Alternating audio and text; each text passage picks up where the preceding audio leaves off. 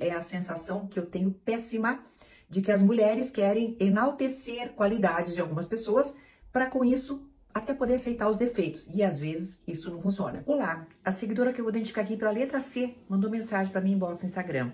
E ela diz: Tava com um cara, conexão ótima, super evoluindo, nos vendo sempre, conversando sempre, evoluindo cada vez mais. Tava feliz. Finalmente vivendo algo legal. Descobri que ele usa Instagram para caçar mulheres desenfreadamente.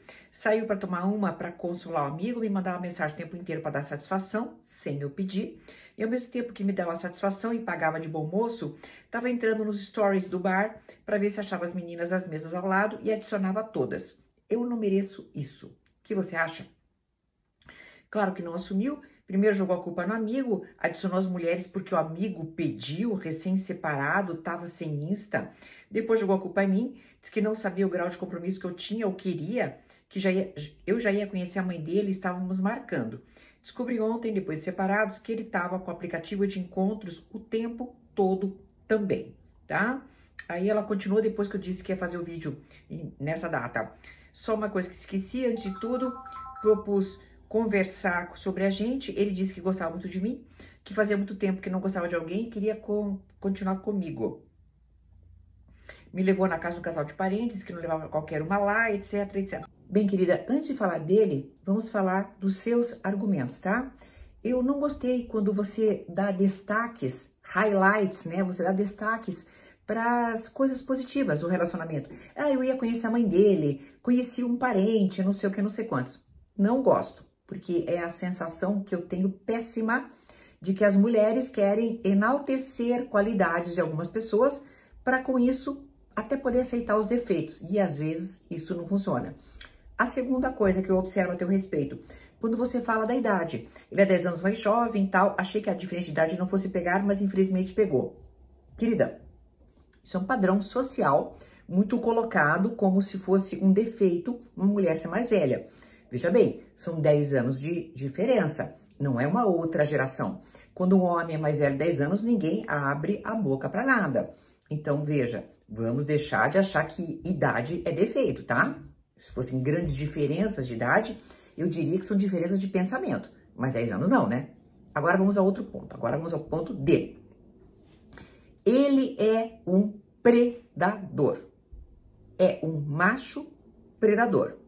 E o que é um macho predador? Que geralmente a gente chama de alecrim dourado por aqui. É uma pessoa que tem um conceito tão forte a respeito da sua condição de homem que coisifica as mulheres ao redor. E o que é coisificar? Não respeitar absolutamente uma eventual monogamia, afinal de contas vocês estavam juntos. É, é você é, ficar o tempo inteiro com o radar ligado, procurando outras mulheres, é como você já viu, estar em aplicativo de namoros enquanto está com alguém que pretende apresentar para a mãe. Esse comportamento é predatório pode ter duas causas que podem ser isoladas ou combinadas. A causa isolada número um é o narcisismo. A causa isolada número dois é uma educação machista. A causa combinada é uma educação machista que gira em torno narcisi, narcisicamente de um homem ser muito mais importante do que uma mulher. E aí você tem todas essas subversões. Que bom que aconteceu agora. Que bom que aconteceu logo no início. Mas, por favor, a mensagem número dois, em que você diz, ah, e agora eu ia conhecer a sogra, que não te faça cair na lábia dele de novo.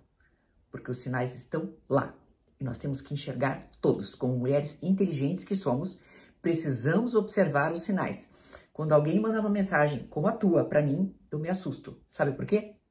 porque eu sei que ela tem dúvida ainda se deveria ficar com o tal da alecrim. Até uma próxima!